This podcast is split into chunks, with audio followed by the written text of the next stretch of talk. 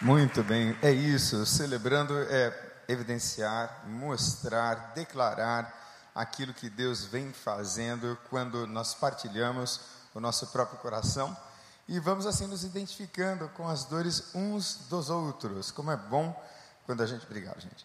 Quando a gente consegue olhar para o outro e não se ver assim tão diferente. E hoje, é, como o dia é especial, nós vamos passar rapidamente pelos 12 passos e pelos sete princípios que nós trabalhamos aqui.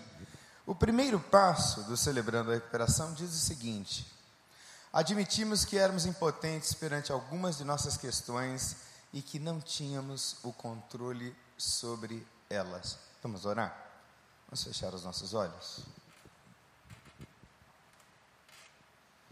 Pai Santo, muito obrigado pela tua palavra traduzida através desses passos. Que a tua palavra, Senhor, aqui expressa, possa alcançar e tocar cada coração. Fala, Senhor, a nossa alma, ao nosso espírito e nos conforta na medida em que a tua palavra, Senhor Deus, produz vida em nós. E ajuda-nos a entender o propósito desse ministério aqui e que o Senhor o leve tantos anos quantos estiverem no teu coração. Assim oramos no nome de Jesus. Amém. O celebrando se confunde com a minha vinda para a Igreja do Recreio há cerca de oito anos atrás. O ministério já existia, mas o pastor Vander me pediu para que eu pudesse, de alguma maneira, liderar e levar o celebrando a toda a igreja. O que foi o propósito, ou propositou uma certa mudança cultural na maneira como nós enxergamos as feridas, os pecados e as fragilidades dos outros. Na verdade, tem nada novo aqui. Tudo que nós temos nos 12 passos e nos sete princípios estão nas Escrituras.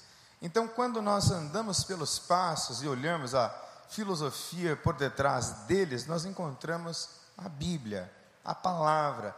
Os 12 passos nasceram assim, nasceram dentro de um grupo cristão que depois aumentou-se para de 8 para 12 passos. A história é longa, não cabe aqui agora os detalhamentos históricos de como a coisa se espalhou, mas começou nas Escrituras e nas Escrituras ficaram. E eu vou ler de novo a redação do primeiro passo. Nós admitimos que éramos impotentes perante algumas de nossas questões e que não tínhamos o controle sobre elas. Fundamentalmente, nós reconhecemos que temos falhas e pecados aqui porque estas questões, elas interferem diretamente na vida das pessoas que nos cercam. E essas questões, quais questões? No meu caso, ansiedade, ira, impulsividade, hiperatividade e dependência química. São áreas que eu trato. E eventualmente, se eu não fizer a devida manutenção, de novo, sem querer até, posso ferir pessoas. Por isso, os doze passos são feitos todos os dias. Eles se incorporam na gente de tal forma que os passos se transformam num estilo de vida. Passos e princípios. Nós admitimos as nossas impotências. E nos dias de hoje, como é difícil para qualquer pessoa admitir vulnerabilidades, admitir fragilidades, admitir pecados, admitir erros, admitir coisas que estão fora do controle, porque nós estamos na sociedade dos fortes. Nós vivemos na sociedade daqueles que querem vencer tudo sempre, mas nos celebrando, nós somos chamados a essa realidade de que, muito embora nós gostaríamos de controlar tudo na vida, muito pouca coisa, infelizmente, está sob o nosso controle, ou quem sabe, felizmente não está no nosso, mas está no de Deus. Amém, queridos? E aí a gente pula para o segundo, porque no primeiro a gente entra em contato com as nossas dores. E pode ser que a gente entre em contato com essas dores logo no começo da caminhada, mas enquanto você caminha também, é o que a gente diz, a gente vai descobrindo áreas de recuperação. E essa dor pode ser desesperadora. Por isso, o segundo passo diz assim: Nós viemos acreditar que Deus, por meio de Jesus Cristo, poderia nos devolver a sanidade ou a saúde. Nós precisamos de manutenção E essa saúde do segundo passo não é outra coisa senão santificação. Nós somos justificados pela fé por direito, porque Jesus Cristo morreu na cruz do Calvário e lá ele nos deu gratuitamente da sua salvação. Então, quando eu creio em Jesus Cristo, eu recebo o Espírito Santo, estou salvo. Ponto. Por direito. Direito de quem? Direito de Cristo. Conquistado por ele na cruz do Calvário, mas na medida em que eu caminho nos passos que são a Bíblia, passos e Bíblia, sinônimos. Na medida em que eu caminho nos passos, eu me transformo num justo de fato. Fui justificado pela fé nele e agora caminhando em santidade, eu me transformo num justo de fato.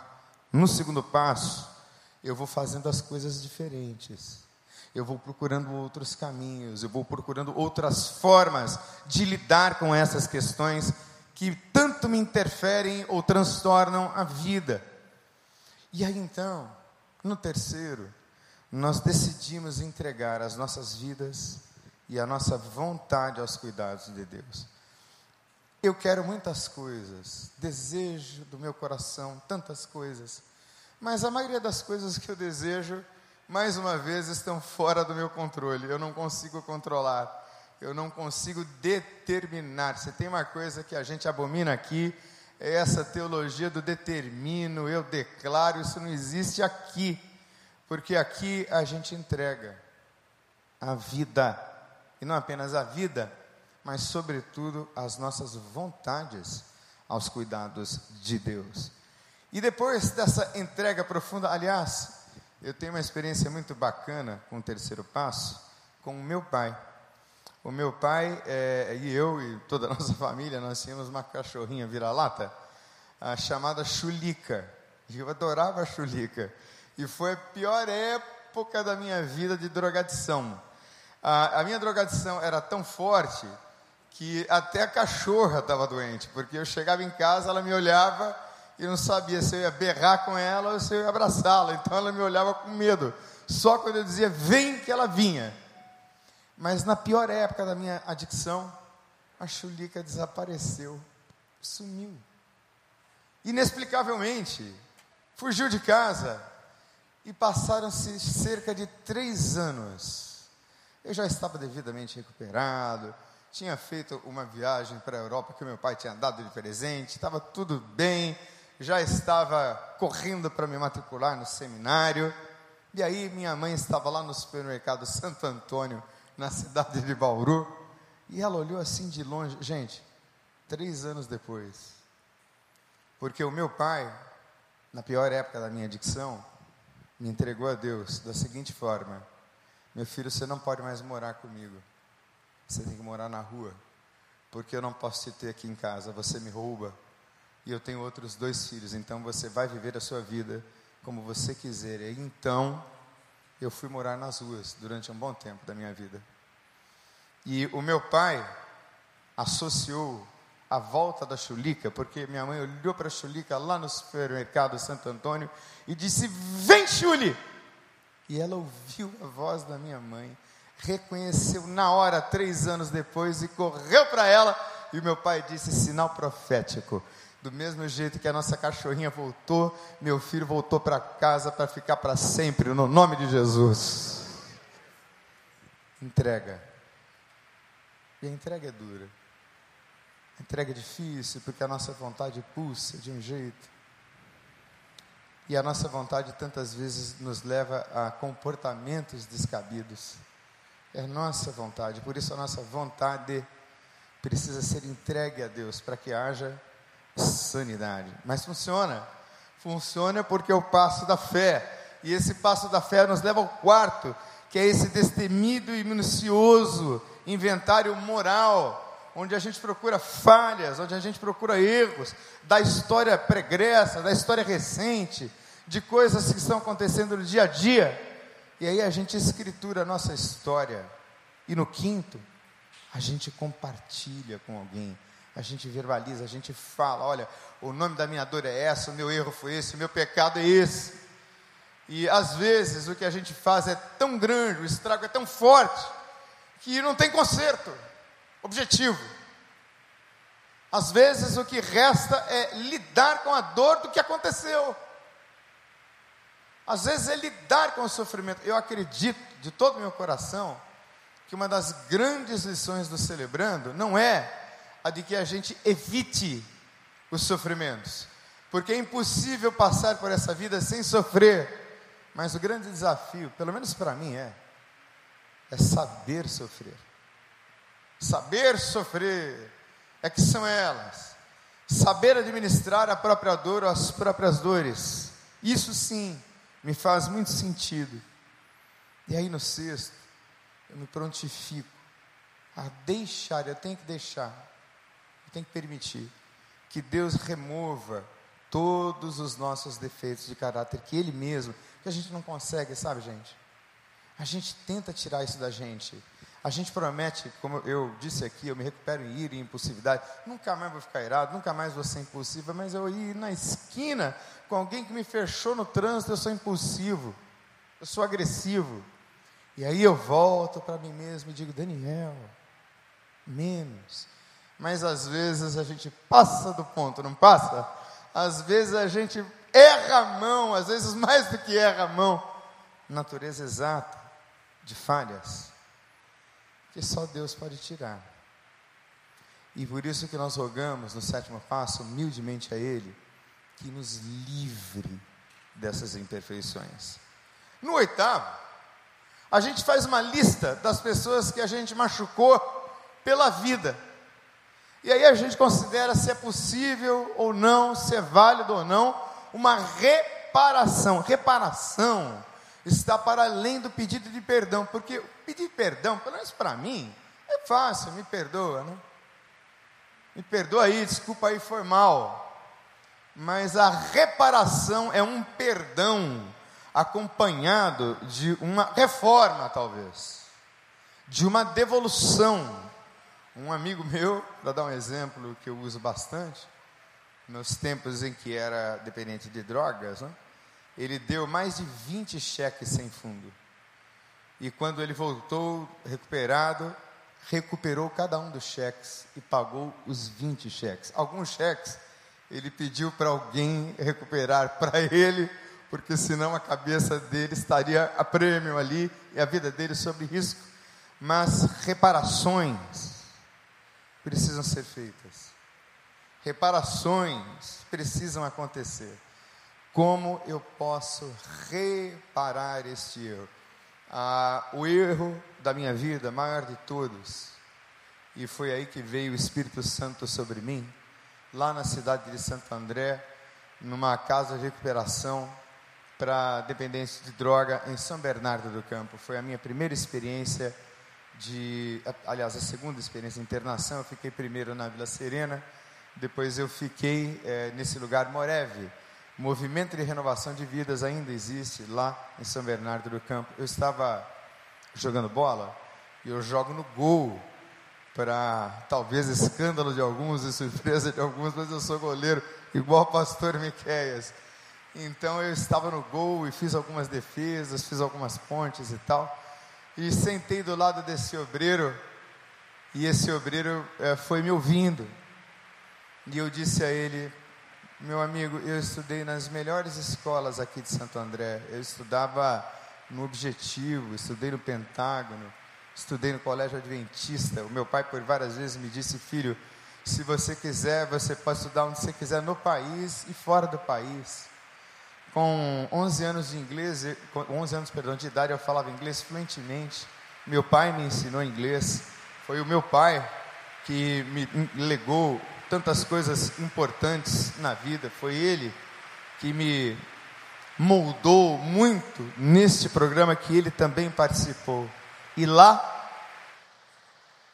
nessa casa de recuperação, eu disse assim: se eu tivesse dado e entregue toda essa minha inteligência, todo esse meu potencial a Deus, porque eu acho que o grande pecado meu foi ter jogado fora no lixo todas essas oportunidades. E na época eu estava carcomido pela AIDS, cheio de feridas pelo corpo, já com vários sintomas da doença. E quando eu disse, ah, se eu tivesse entregado tudo isso a Deus, veio sobre mim o Espírito Santo numa alegria indizível, inexplicável, como nunca o efeito de qualquer droga que eu usei pudesse produzir.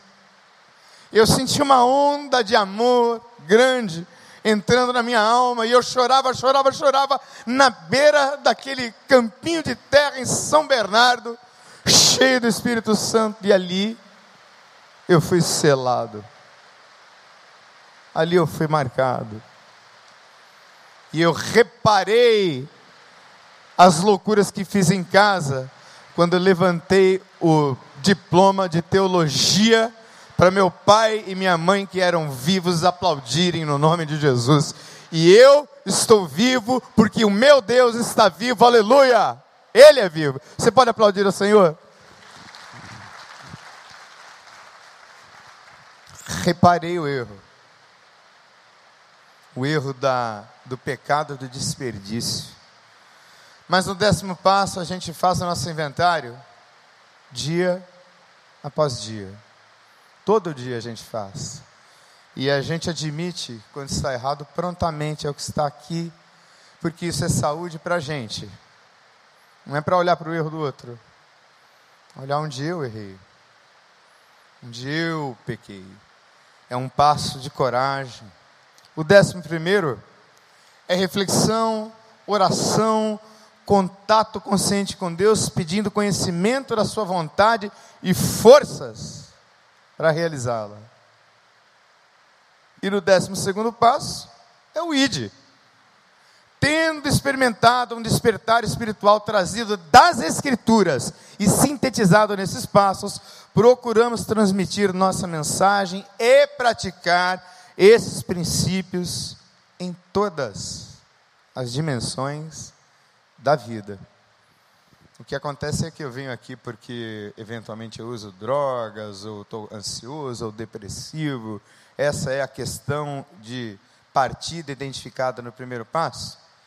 Mas aí ficando aqui, eu trato ansiedades, depressões e compulsões e saio do outro lado um ser humano melhor.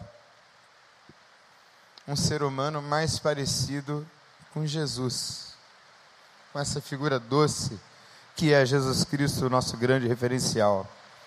E para a gente já caminhar para o final, eu vou pedir que todos os nossos voluntários e servos venham aqui para frente. Vocês já podem se levantar e vir aqui para frente.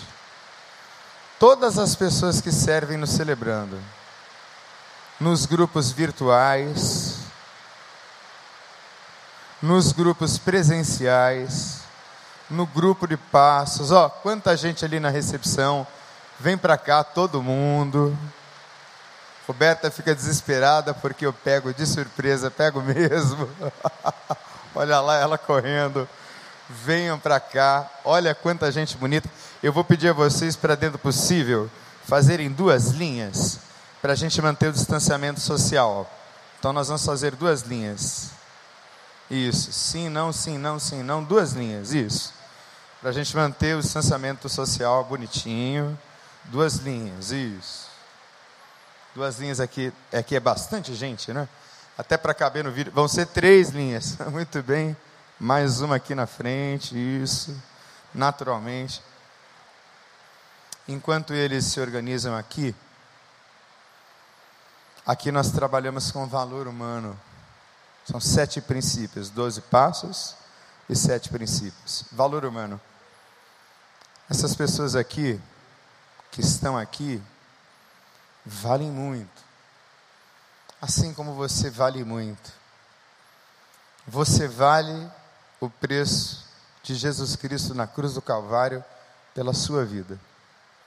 Se só houvesse você por quem Jesus morreria, Jesus morreria apenas por você. E tem uma ilustração que nós usamos sobre o valor humano, que é mais ou menos assim: se você achasse um quadro de Van Gogh lá na sua casa hoje, perdido, quem sabe em algum canto escondido, você saberia o valor da obra e a autenticidade do valor da obra? Pela assinatura do artista. E, obviamente, por outros elementos verificadores. Mas todos eles que estão aqui, vocês, têm valor, porque vocês têm a assinatura do Criador. Aleluia. Então, o sujeito que está no morro, o sujeito que está lá no 12, agora debaixo de chuva, o mais rico empresário que está no melhor condomínio do Reduto Barra Recreio, também às vezes vive a mesma miserabilidade e tem o mesmo valor. É que tem gente que bate com o nariz na sarjeta, outras batem o nariz no tapete persa. Mas todos precisam de Deus e todos têm valor a gente trabalha com rendição, com dependência de Deus, com humildade. E a humildade é quando nós nos deixamos medir pela verdade. Um dos outros princípios, que é o quarto, a gente trabalha com honestidade e com avaliação contínua. Aqui a gente procura dizer a verdade, porque a verdade liberta. Encorajamento um dia de cada vez, porque basta cada dia o seu mal. Como é difícil viver só hoje responsabilidade pessoal e grupal, porque nós prestamos contas uns aos outros, e isso é vida. E a autenticidade nos relacionamentos, que faz com que a nossa crise eventual não nos separe, mas nos aprofunde. E nós já tivemos aqui, com toda certeza, algumas pequenas crises, algumas crises, hein, Roberta, um pouquinho maiores, mas a gente vai indo, porque o ministério não é nosso, é de Deus. Eu gostaria que você aplaudisse esse Jesus maravilhoso.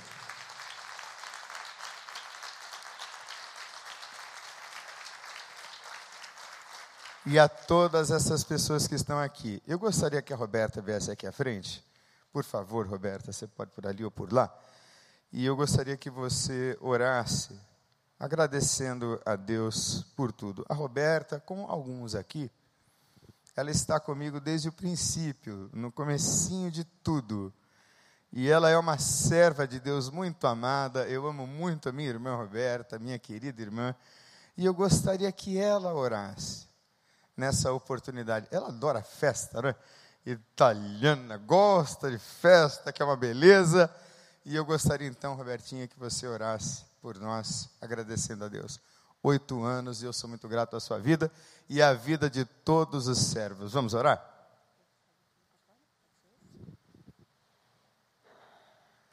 Senhor Jesus, maravilhoso, Senhor. Como é bom sentir a tua presença, Senhor. Como é bom estar na tua casa, Senhor. Saber que somos casa do teu espírito, Senhor. Senhor, tu diz na tua palavra, meu Pai, que o maior de todos os títulos é o de servo, Senhor. Como é bom sermos servos fiéis, meu Pai, e nos prostarmos a fazermos tudo com excelência na Sua casa, Senhor. Capacita cada dia mais, Senhor, os servos dessa igreja, Senhor Jesus. Eles estão aqui para te servir, Senhor, e alcançar as pessoas que chegam com alegria, Senhor, com sorriso, meu Pai, com a disposição que o teu Espírito dá, meu Pai. Dê renovo a eles, Senhor, porque nem todos, meu Pai, conseguem estar aqui cheios do teu ânimo, meu Pai, no momento em que eles passam por dificuldades, Senhor, alguns enlutados, alguns passando por doença, mas sabemos, Senhor, que eles vêm servir, Senhor, porque sabem que o Senhor honra, meu Pai, a cada uma das vidas, Senhor. Então, continua cuidando de nós, nos amando, Senhor, dessa forma incondicional que só o seu amor pode se revelar a nós, meu Pai. E nos dá, Senhor, a direção do teu Espírito nessa noite, meu Pai. Sendo grata, meu Pai, mais uma vez pela oportunidade, pela vida que o pastor Daniel representa na minha vida, Senhor, em nome de Jesus. Amém. Gente, eu vou pedir a vocês, vocês que estão em casa podem também aplaudir esse grupo de servos. Sem eles nada acontece. E igreja é isso. É gente cuidando de gente. Louvado seja o nome de Jesus. Salles, não dá para terminar sem adorar, né? Então tira a máscara, meu filho, e vamos adorar o Senhor. Vocês já podem voltar para os seus assentos. Glória a Deus. Deus abençoe a sua vida. Vamos terminar adorando, celebrando a vida oito anos. Aleluia. Vamos cantar uma canção que o pessoal do Celebrando a Vida, inclusive, gosta de cantar. Fique de pé no seu lugar. Vamos adorar o Senhor juntos? Ó Deus. Cria em mim, ó Deus, um coração puro Peça a Ele. E renova, e renova o espírito inabalável. Não retires de nós o teu espírito. Não retire de nós.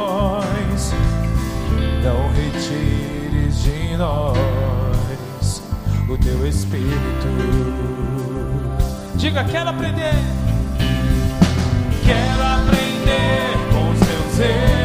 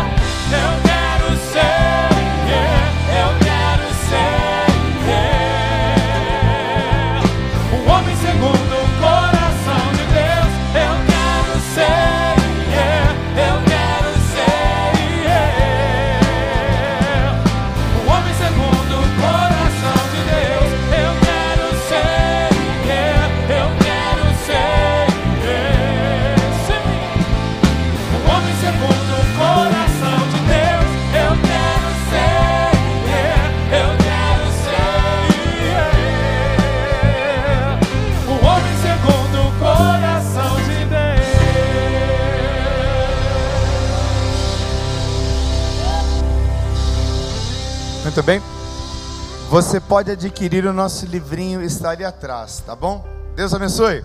Tchau.